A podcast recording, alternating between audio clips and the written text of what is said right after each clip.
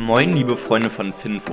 Heute ist Freitag, der 30. September und ich habe für dich heute folgende Themen vorbereitet. Zunächst einmal der Porsche IPO, Palantir, Softbank mit Personalkündigung, Lego trotz der Inflation und die englische Notenbank kündigt den Kauf von Staatsanleihen an. Fangen wir jetzt aber mit dem ersten Thema an, dem IPO von Porsche.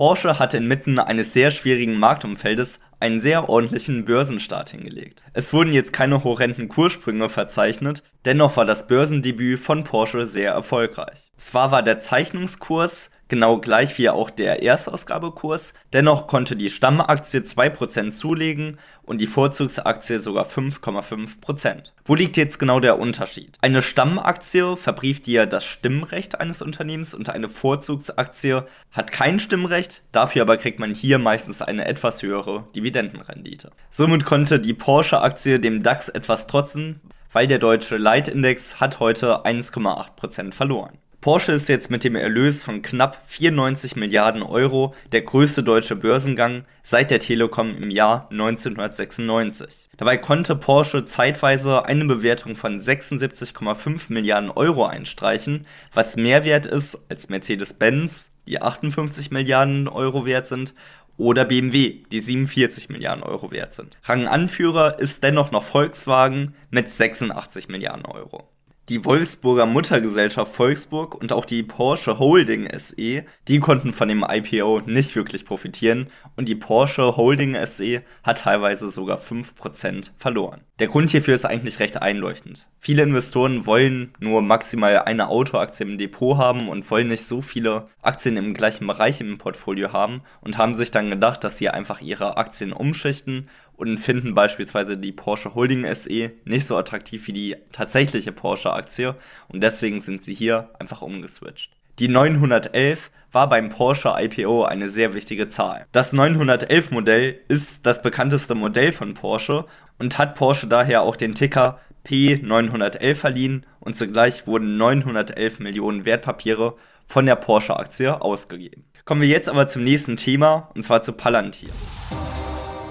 Palantir hat weitere Aufträge mit der US-Regierung gewinnen können, die im Silicon Valley sehr umstritten waren. So verlieh das Verteidigungsministerium dem Datenanalyseunternehmen ein breites Angebot zur Entwicklung und Bereitstellung von KI für maschinelles Lernen für Spezialeinheiten, um zum Beispiel die Genauigkeit von Drohnenangriffen zu verbessern. Dieser Deal soll eine Summe in Höhe von bis zu 229 Millionen US-Dollar umschließen und Google hatte zuerst das Angebot auf dem Tisch, dennoch haben diese irgendwann den Vertrag fallen gelassen, weil die gesagt haben, dass ihnen das zu moralisch verwerflich sei. Palantir allerdings sieht das Ganze anders und wurde ja auch generell nach den Anschlägen vom 11. September gegründet und hat auch generell sehr nationalistische Züge.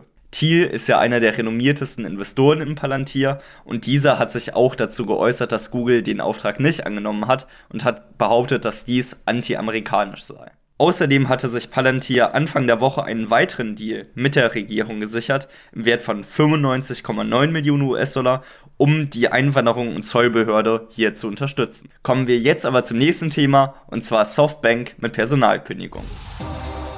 Softbank wird vermutlich 30 bis 50 Prozent ihrer gesamten Belegschaft entlassen. Der Gründer von Softbank, Masayoshi Son, hatte im August bereits angekündigt, dass Kostensenkungen eintreten werden, um den Rekordverlust von 23 Milliarden US-Dollar auszugleichen. Die meisten Verluste sind durch Kursrückgänge von ihren Investmentarmen zurückzuführen, wie unter anderem auch Source Korean, Coupang oder auch DoorDash. Aber auch Wechselkursverluste spielen hier mit bei. So hat Softbank mit unter 6 Milliarden US-Dollar wegen des schwachen Yens verloren. Des Weiteren wurde verkündet, dass sobald der Tech-Einbruch an den öffentlichen Märkten etwas abgeklungen ist, dass Softbank auch ARM Limited an den Markt werfen möchte. ARM Limited ist ein Chipdesigner, den Softbank für 32 Milliarden US-Dollar gekauft hatte und mitunter auch an Apple an deren hauseigenen Chips arbeitet. Lego trotz der Inflation.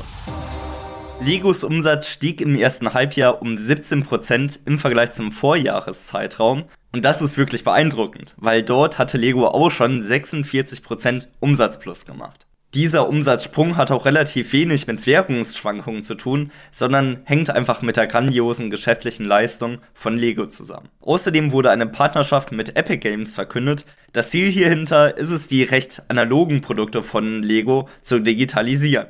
Des Weiteren ist festzuhalten, dass insbesondere die Franchise-Marken von Lego sehr gut dastehen, wie zum Beispiel Lego Star Wars, Harry Potter und Co. Und im Gegensatz zu den Digitalisierungsversuchen von den physischen Bauteilen setzt Lego insbesondere auf den Verkauf von Offline-Geschäften. So wurden im ersten Halbjahr 66 neue Filialen gebaut und im zweiten Halbjahr sind weitere 100 neue Filialen weltweit geplant. Aktuell hat Lego ca. 833 Geschäfte weltweit, worunter knapp 349 in China sind. Die Bausteine selbst werden in circa fünf Fabriken gebaut und diese sind in drei Ländern ansässig. Es sind jetzt zwei neue in Planung, davon eine in den USA und die andere in Vietnam. Hier ist der Plan, CO2-neutral zu produzieren und das wollen sie mit Hilfe von Solaranlagen schaffen. Des Weiteren ist hier eine neue Verpackung für Lego geplant, wo statt den Plastiktüten, in denen die ganzen Steine drin sind, nun auf Papiertüten gesetzt wird. Und außerdem soll noch viel mehr recyceltes Material für die Bausteine verwendet werden. Kommen wir jetzt aber zum Fakt des Tages, weil Lego stellt mehr Reifen her als Goodyear. Obwohl es wie ein alberner Mythos erscheinen mag, ist hier wirklich eine Tatsache der Fall. Weil im Durchschnitt produziert Lego eine ganze Menge, 318 Millionen Plastikstreifen pro Jahr. Und das sind ungefähr 870 1000 Mini-Streifen pro Tag. Die Firma Lego produziert diese Streifen 24 Stunden am Tag und das ganze 365 Tage im Jahr. Und das ist deutlich mehr als Goodyear. Weil Goodyear selbst produziert circa nur 5 Millionen Reifen im Jahr. Kommen wir nun aber zur Aktie des Tages und das ist heute Disney.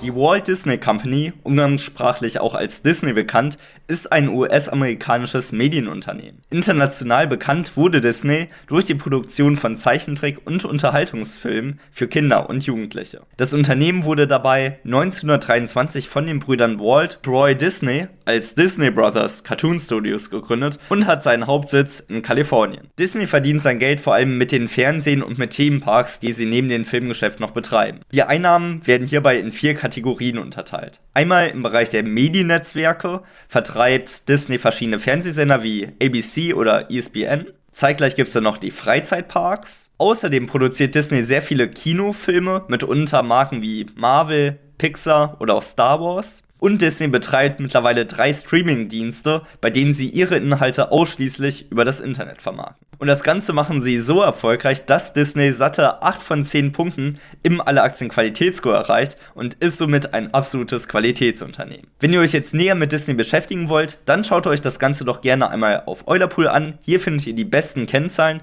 oder schaut gerne einmal auf alleaktien.de nach und schaut euch hier die ausführliche Aktienanalyse zu Disney an. Kommen wir jetzt abschließend aber zur letzten News für heute, und zwar zur englischen Notenbank, die den Kauf von Staatsanleihen ankündigen.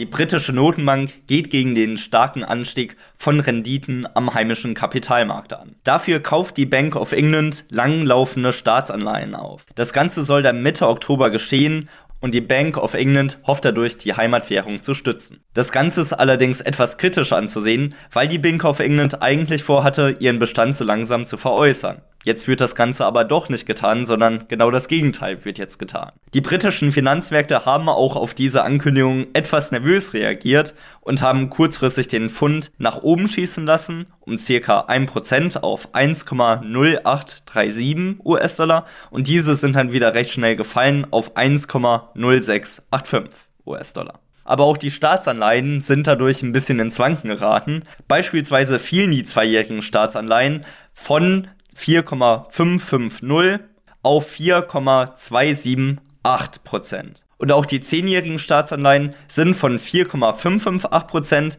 auf 4,373 Prozent gefallen. Alles im allen also eine etwas kritische Maßnahme von der Bank of England und ich hoffe wirklich, dass sich hier die wirtschaftliche Lage in naher Zukunft wieder stabilisieren wird.